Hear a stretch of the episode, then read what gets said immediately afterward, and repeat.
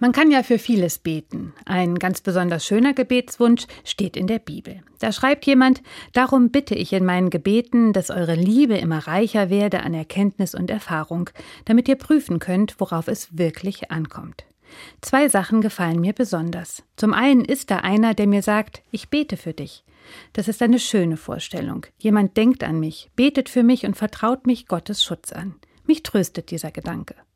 Zum anderen finde ich schön, was sich der Beter da für mich wünscht. Meine Liebe soll reicher werden an Erkenntnis und Erfahrung, damit ich verstehe, worauf es wirklich ankommt. Ja, die Liebe ist wirklich eine Sache, in der es auf Erfahrung ankommt, denn lieben kann man ja auf so unterschiedliche Art und Weise. Was tut gerade gut und was nicht? Manchmal heißt Liebe Nähe und manchmal heißt sie Abstand. Manchmal heißt Liebe reden und manchmal heißt sie schweigen. Manchmal heißt Liebe Sturm und manchmal eben Ruhe. Und das trifft nicht nur auf die Liebe in Partnerschaften zu, auch auf die zwischen Geschwistern oder zu den Eltern, zu den Kindern und den besten Freunden. Da ist es gut zu lernen, worauf es ankommt. Und noch besser ist es, einen Experten an seiner Seite zu wissen, einen, von dem man lernen kann. Das ist Gott wohl, denn von Gott heißt es doch, Gott ist die Liebe. Wenn also Gott nicht Bescheid weiß, wer sollte es dann wissen?